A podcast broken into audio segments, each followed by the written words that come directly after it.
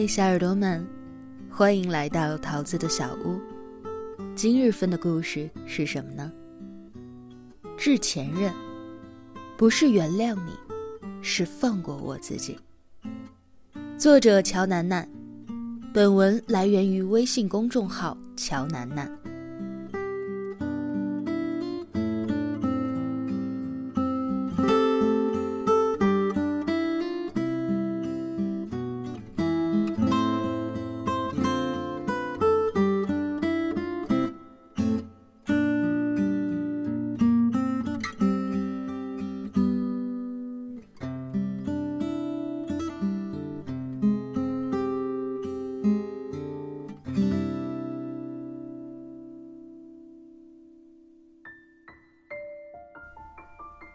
前阵子在网上看到了一个特别火的帖子。为了报复前任，你都做过哪些事儿呢？翻了一番留言，吓了一跳，简直就是一个大型的犯罪现场。有的说，把他给我发的那些肉麻信息做成文档发给他的现女友。有的说。发动我们全校的力量举报他的微博，让他再敢在微博上聊骚。还有人说，和陌生人约炮四十七次。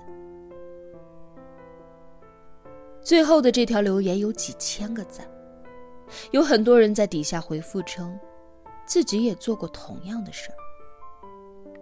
最长的一条回复是这样写的。我的前男友是一个不折不扣的渣男，和我在一起四年，劈腿了十几个女生，最后还发短信和我分手。后来我辗转知道了他做的那些事儿，真的没有办法形容当时的感觉。那句话真的没说错。真心全部都喂了狗。我跟他在一起的时候是一个典型的乖乖女，接个吻都能够红半天的脸。后来我开始和陌生人约炮，我就是觉得不甘心，他劈我也劈呗。我最高纪录一个月约了十九次。基本上就没有在家里睡过。这样的日子过了有大半年，还是我的朋友把我打醒的。他说：“你神经病啊，你就是把自己作贱死，也伤不到那个人渣一星半点。”我现在已经不约了，也不想谈恋爱了。我不恨他。我只是觉得对不起我自己。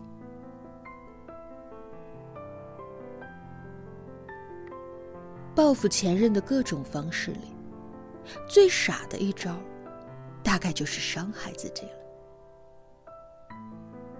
前年大热的日剧《贤者之爱》里，女主为了报复和闺蜜在一起的未婚夫，在街头随便找了一个人，就把初夜给了。这段经历，未婚夫并不知道，但却成为了女主一生的噩梦。以为伤害了自己，就能够让前任愧疚，就会成为这段失败感情的胜利者。可当一个人不爱你了，你顶多就是一个普通朋友，甚至只是一个熟悉的陌生人。无论你伤得多重。他的心也不会痛。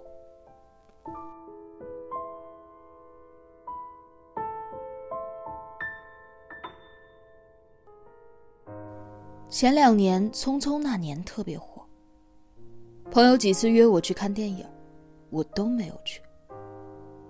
没有别的原因，就是看完原著，觉得男主真渣，女主真傻。有多傻呢？知道男主有了女朋友之后，女主方回为了气他，去和专门骗妹子的渣男睡觉，最后意外怀孕，打胎。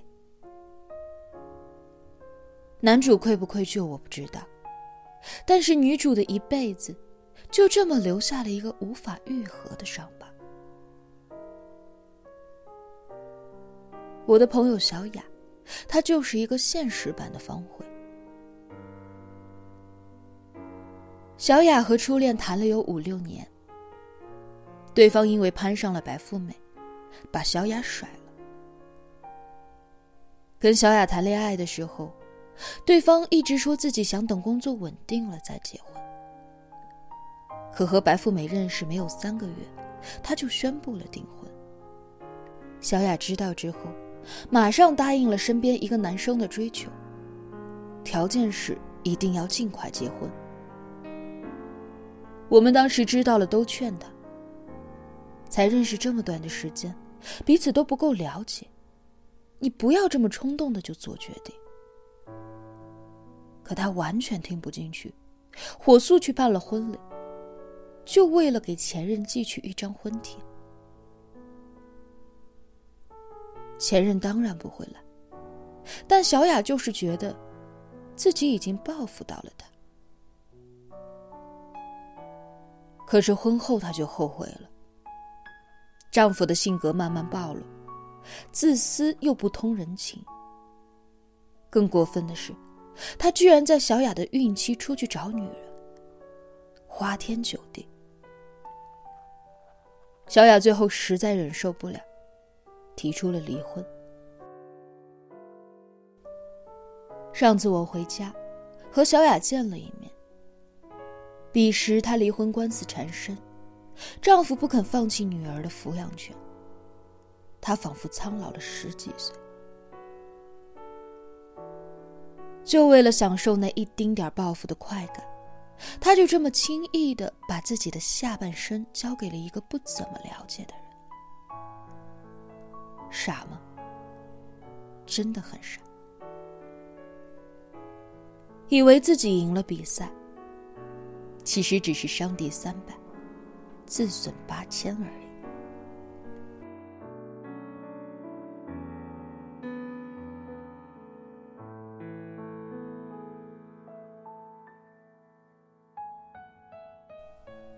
这个月，我们公司空降了一位女主管。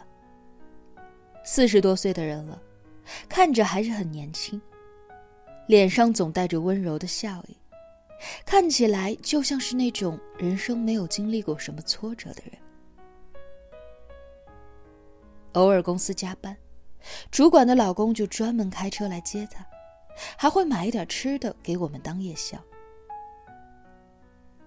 我们私下聊天都说特别的羡慕主管，简直是人生的赢家。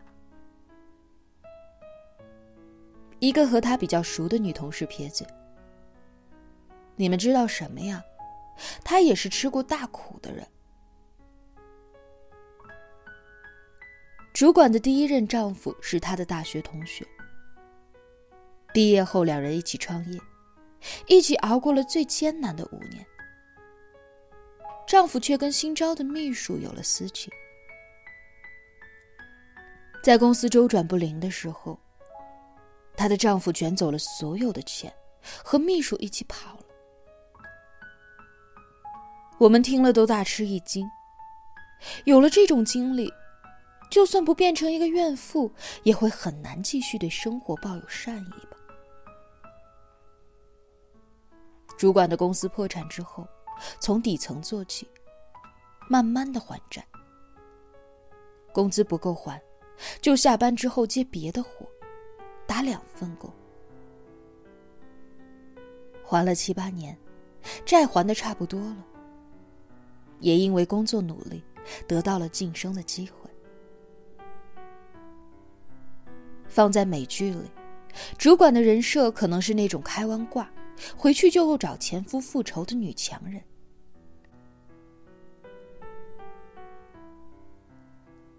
要是国产剧，可能会拍好几十集的苦情大剧。他会碰到一个贵人，前夫恶有恶报，标准的大团圆结局。可是生活不是电视剧，没有人帮他，也没有开挂，只能自己一关关的闯，用生活给你的苦咖啡豆，熬成一杯喷香的咖啡而已。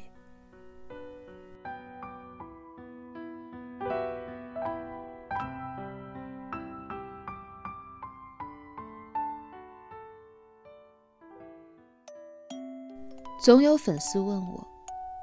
楠楠，怎么能够避免遇到渣男啊？人性复杂，我当然没有办法轻易去判定一个人的好恶。我只能说，碰到渣男，很倒霉。就像你兴高采烈的穿着新鞋出门，一出门口就踩到了口香糖。但是。你是要让那块口香糖毁了你一天的好心情，还是去把它蹭掉，继续走你的路呢？抓着那一点不甘心不放，砍向别人的剑，最后其实都插在了自己身上。一生很长，要走的路也很长，把那块硌脚的石头踢掉。没有必要在原地自怨自艾。一生又很短，短到爱一个人的时间都不够，又何谈去恨一个人？